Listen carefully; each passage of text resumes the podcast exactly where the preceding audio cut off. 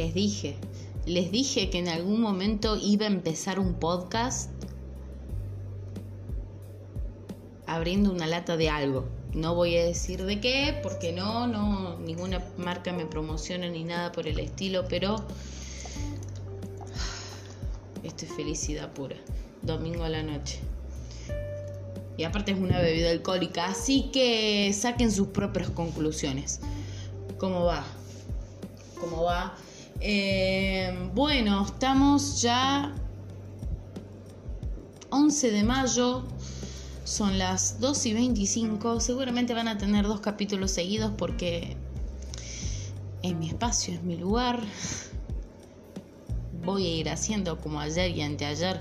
No grabé nada, no me sentía sinceramente bien para grabar absolutamente nada, pero es lo que hay. ¿Cómo va? ¿Cómo va? ¿Cómo me va? ¿Cómo me va? Eh, bueno, muchos memes, mucho comentario, mucho eh, pensamiento catastrófico frente al coronavirus.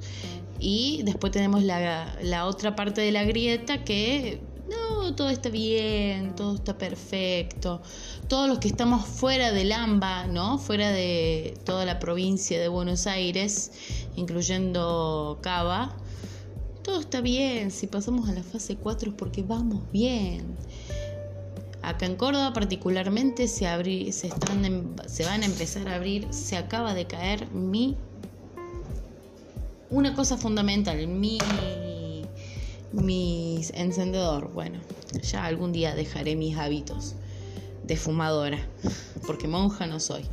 Podré ser de todo, menos monja. Eh, Em, en fin. Eh, bueno, fase 4, yo soy de Córdoba, así empezamos. Igual este podcast no va dirigido, a esto, dirigido, ojo, ojo, eh, mi, pronuncia. Em, a eso. Si no va, ¿a qué va dirigido esto? Noto mucho comentario en Twitter, en internet, en videos de YouTube de gente que sigo mucho. Em, nada, mucha gente, mucha gente que habla de estos temas, el encierro y muchas cosas que caracterizan la cuarentena y estar en pandemia mundial y algo que el cerebro identifique como problema automáticamente empieza a actuar sobre ese problema y mayormente es la ansiedad, es como un como una ¿cómo decirlo? como una arma de defensa, ¿no? Todo el mundo tiene ansiedad, permiso. Bueno, sí, estoy tomando birra, gente. En breve me voy a dormir, para algo la compré. Tengo 78 años. Habré salido de la concha de mi madre hace veintipico de años, pero yo internamente tengo 80 años. Me tomo un vasito de birra y me voy a dormir. Entre demás, demás cosas que puedo llegar a tomar para dormir. Pero, pero no, no, no, no, no, ese no es el punto. Em, a lo que voy hay mucha gente que se empieza a, perseguir y sentir, estoy deprimida, estoy encerrada, mayoritariamente la gente que está sola. No digo que la gente que esté pasando por su con su familia la cuarentena también se sienta así porque no los aguanta más o porque no hay buena relación con cual o tal persona, que es totalmente normal en una familia, porque deja de ser no deja de ser, mejor dicho, no deja de ser relaciones entre seres humanos y conflictos siempre va a haber, siempre. Pero esta vez, esta vez, viene serio el tema, porque hay mucha gente que, que ve videos o o se intente, se intente informar o directamente se auto, sin información, se autodiagnostica con ansiedad y depresión. Recordemos que esto viene de la mano. Voy a contar un poquito respecto a qué es el tema y, eh, bueno, no les hablo el pedo porque, uno, a ver, yo no soy ni psiquiatra ni psicóloga. A ver, no me da la edad para haberme recibido de cualquiera de esas dos promociones. Dale, promociones. De esas dos profesiones. Eh, no me da la edad prácticamente. Y segundo, yo lo he vivido, yo lo estoy viviendo y lo voy a seguir viviendo. Eh, y estoy acompañada de profesionales que sí se han estudiado y se han recibido y tienen experiencia respecto a esto, ¿no?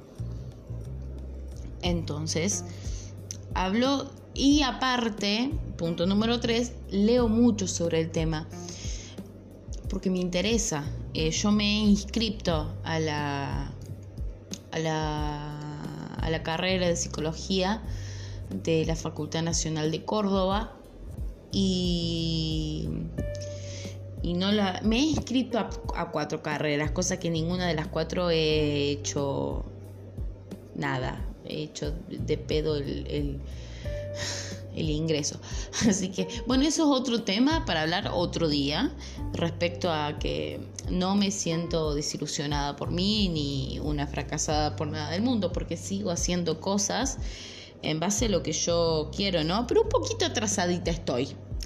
No, no hay edad para nada, pero un poquito atrasadita me siento y creo que mucha gente de mi edad o más edad o menor edad que ha dejado una, dos carreras, en mi caso cuatro, tiene esa transición de ufa, qué fracasada que soy. Mucha presión externa, mucha presión de, ¿qué pasa? ¿Tenés 24 años y no te recibiste? ¿Qué está pasando, mamita? Se te está pasando el arroz, ¿eh? Igual a los 35, ¿qué pasa? ¿Tenés 35 o 34 años y no tuviste ningún hijo? Mira, mamita, que se te pasa el arroz, ¿eh? Y la frase de que se te pasa el arroz, la verdad que me la paso por el medio de la concha. Porque es una frase de mierda. No hay edad para cumplir ciertos roles que la sociedad nos ha indicado. Tenés 26 años y dan por hecho de que ya tenés una carrera. Eh, activa o ya te recibiste de una carrera en su defecto. ¿Sabes lo que es hacer una carrera a tiempo y en forma con todo esto que está pasando o todo lo que venimos acarreando? Me refiero a la ansiedad. Porque todo el mundo tiene ansiedad. En mayor o menor, medida, todo el mundo tiene ansiedad. Eso de, de ponerte nervioso antes de rendir un examen. Bueno, aclaro, cada, cada silencio es porque estoy tomando un tragazo de birra. Eh, si termino media para atrás este podcast, mil disculpas, pero voy a tratar de, resumir. Eh, todo el mundo padece de ansiedad, como decía. A ver, esos nervios que te dan antes de ir a rendir exámenes que te, que te sudan las manos o ansiedad de, no sé, ese nerviosismo en el estómago cuando estás por ver a una persona que te caga de gusto y por fin te dio bola y vos decís, ¿cuándo en la puta vida esta mina me va a dar bola o pibe me va a dar bola a mí que soy un montoncito de caca totalmente seco porque le dio el sol como tres días? Eh, y después se derritió porque vino una, lluvia y es toda caca desparramada. A mí me dio bola y la estás por ir ver o te estás por juntar. Y esos nervios, esa ansiedad que te da previa, bueno, eso es ansiedad.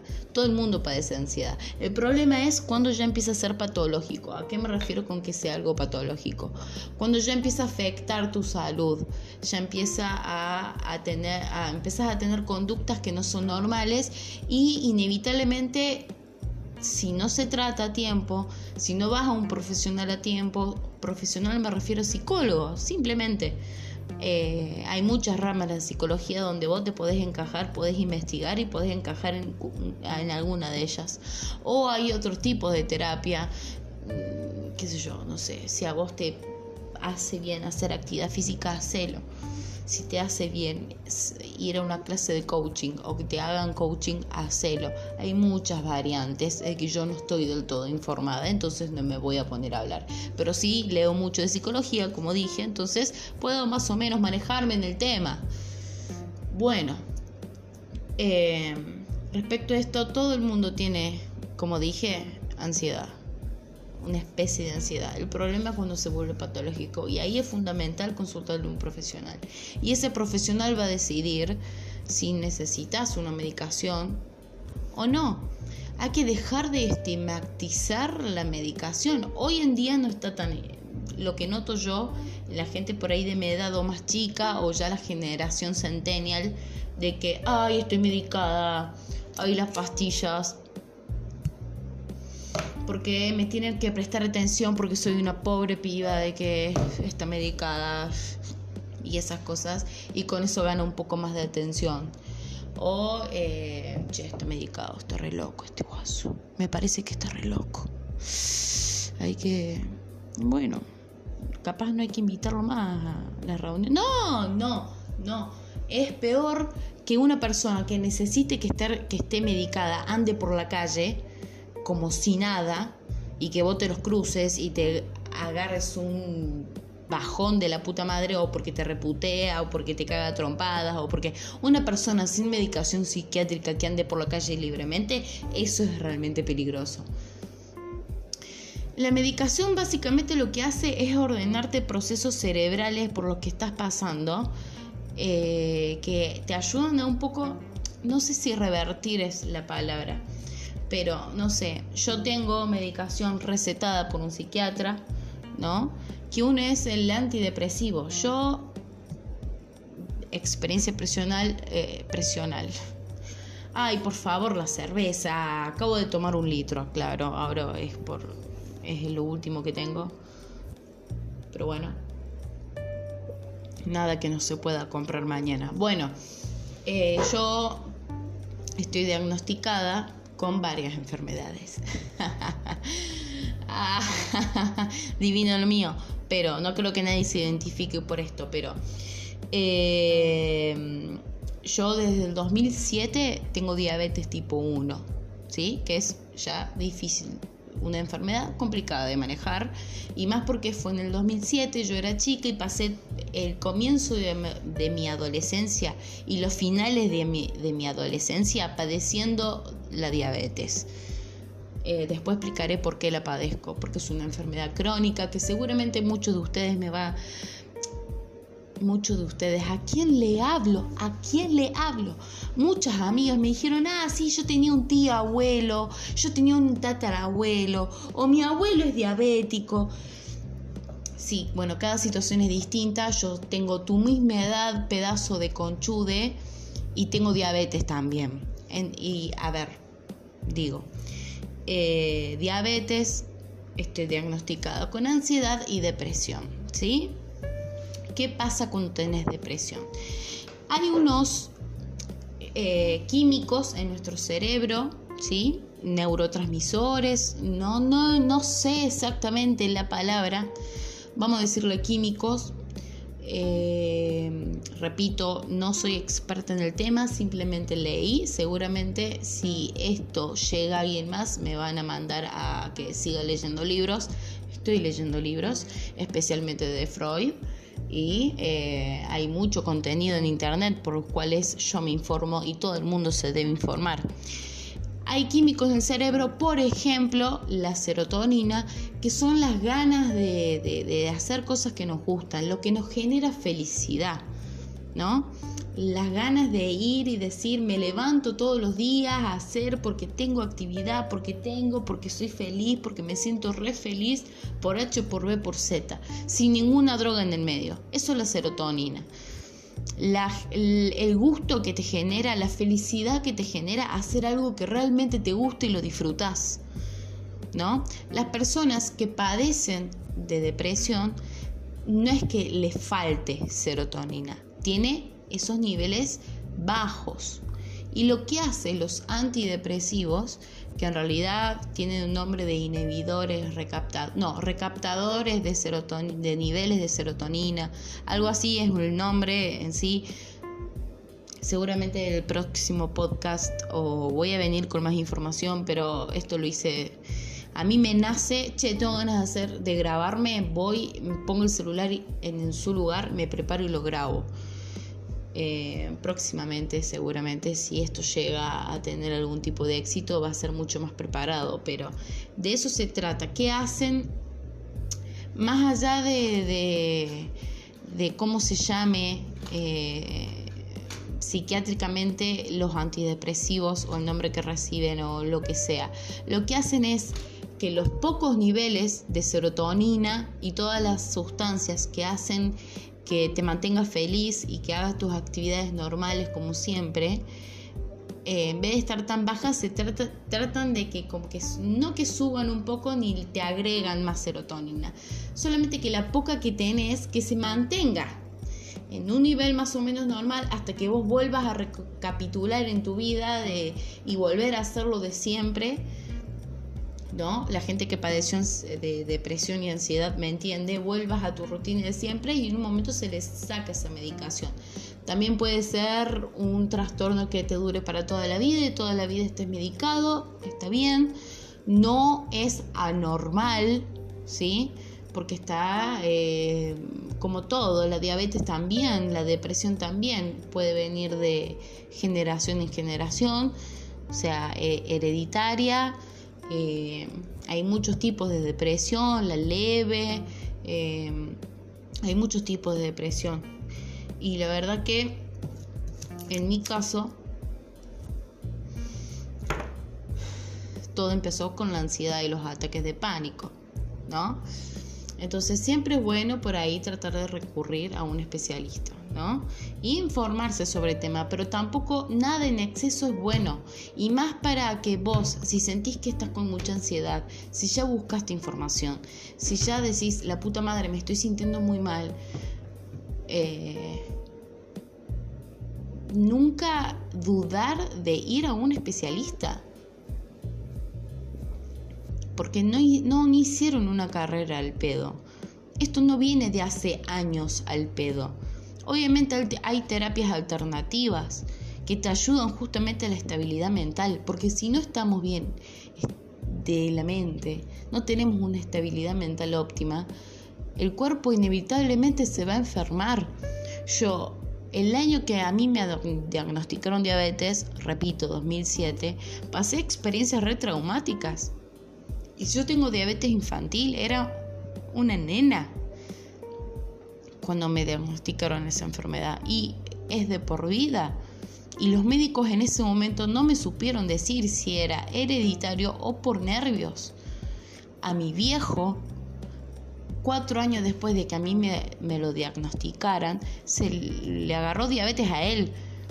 Hay diabetes tipo 1 y tipo 2. La tipo 1 siempre es más delicada, la tipo 2 se trata más fácilmente con pastillas etcétera, etcétera. A él le agarró la tipo 2, pero igual usa insulina y la sufre igual.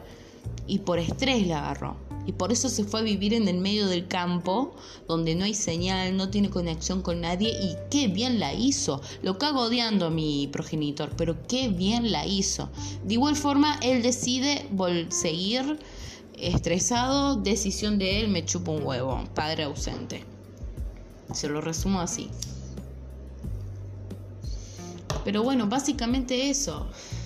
También eh, algo de lo que habla Freud es la pulsión de vida, la pulsión de muerte, que eso es algo que voy a tratar de, de en otro en otro, otra oportunidad, la pulsión de vida, todo eso es lo que, la serotonina, lo que nos generan ganas de vivir, hacer actividad física, la gente que le gusta hacer radio, ir a la radio a hacer, hacer su programa, la gente que le gusta hacer videos, grabarse y sentarse a hacer videos de los generadores de contenido, la gente que le gusta ir a teatro, va y hace teatro, la gente que le gusta ir a trabajar porque estudió cinco años de su vida para un, un objetivo en específico y ahora trabaja de lo que estudia y le fascina, en fin, todo lo que nos hace felices, obviamente eso hace que la serotonina nos inunde. Las ganas de vivir es la puta madre, qué buen momento estoy pasando.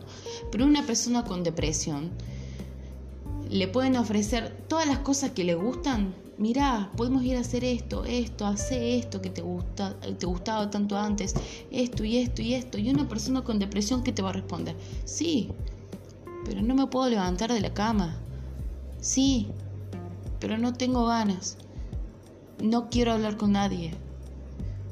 Quiero estar acostada en esta cama y no tengo posibilidad de moverme. Porque no me nace. No quiero, no quiero. Es igual que ustedes, qué sé yo. Cuando iban al secundario, si es, bueno, cuando iban al secundario, porque nadie está teniendo clase en este momento, cuarentena.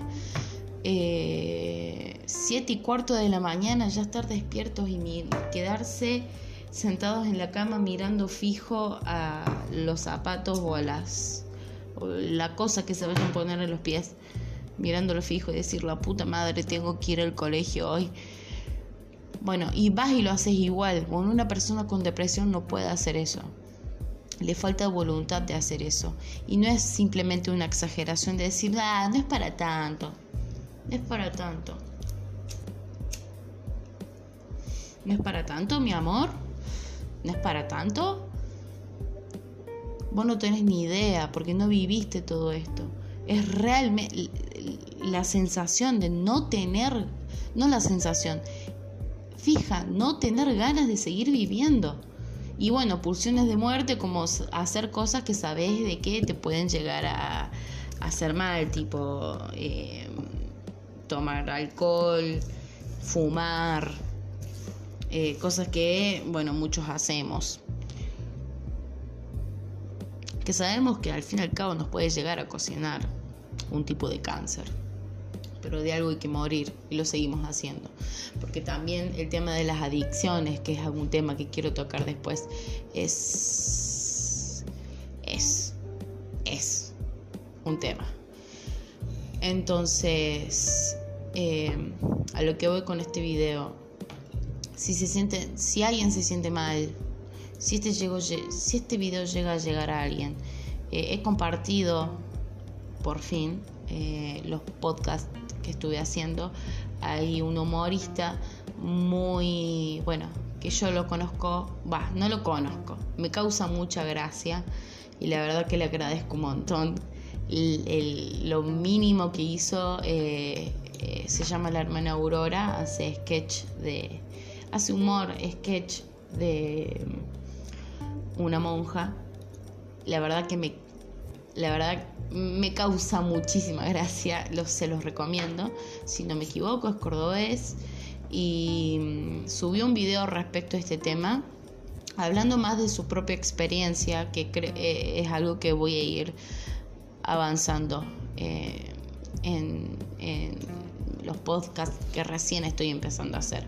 Y le dejo un comentario porque recién subí el video hace muy, poco, muy, pocas horas. Le dejo un comentario diciéndole que yo también más o menos mis pocas anteriores son todas eh, yo hablando en plena crisis. Se me noto hasta en el tono de voz, hasta en las ganas que tengo de, de la edición. Eh, hasta en la edición se nota lo que son episodios de crisis. Y le dejé mi canal, le dejé mi, enlace de Spotify y, fijó mi comentario, cosa que yo agradezco mucho ese tipo de cosas, porque hay gente que ya está en el ambiente y me lee y, bueno, estamos hablando de lo mismo y él claramente su canal, Hermana Aurora, lo publicó diciendo yo lo viví. Bueno, yo soy otra persona que también lo vivió. Entonces, muchas cosas fructíferas pueden salir de acá. ¿A qué me refiero cosas fructíferas? A la información. La información y gente que lo vivió. Sin tener ni la más puta idea de qué carajo estaba pasando con su cuerpo y por qué carajo no tenían ganas de hacer nada y lo único que querían era morir o dormir eternamente sin que, se sin que nadie se enterara, porque en un momento ese era mi deseo. Mi mayor deseo en un momento fue ese. Me, duermo, nadie se entera, desaparezco de la vida, nadie sufre, pero es imposible. Y eso es un poco lo que padece una, persona con eh, depresión hay químicos, hay pastillas para eso, hay pepitas para eso que yo le estoy tomando todas las mañanitas. Eh, que un poco bueno, no sé si me están em, ayudando. Hace poco me cambiaron el, me cambiaron las pepas. Es la tercera vez que me cambian las pepas. eh, que me cambien la droga que tengo que consumir, droga legal sacada por farmacia, vivo en Córdoba, no se confundan, Argentina, en fin. Eh, me gustó mucho hablar de este tema y lo voy a seguir ampliando. En fin, muchísimas gracias y espero que el inicio de este video les haya encantado y le haya motivado a, abrirse una latita de algo que ustedes quieran tomar. Besis.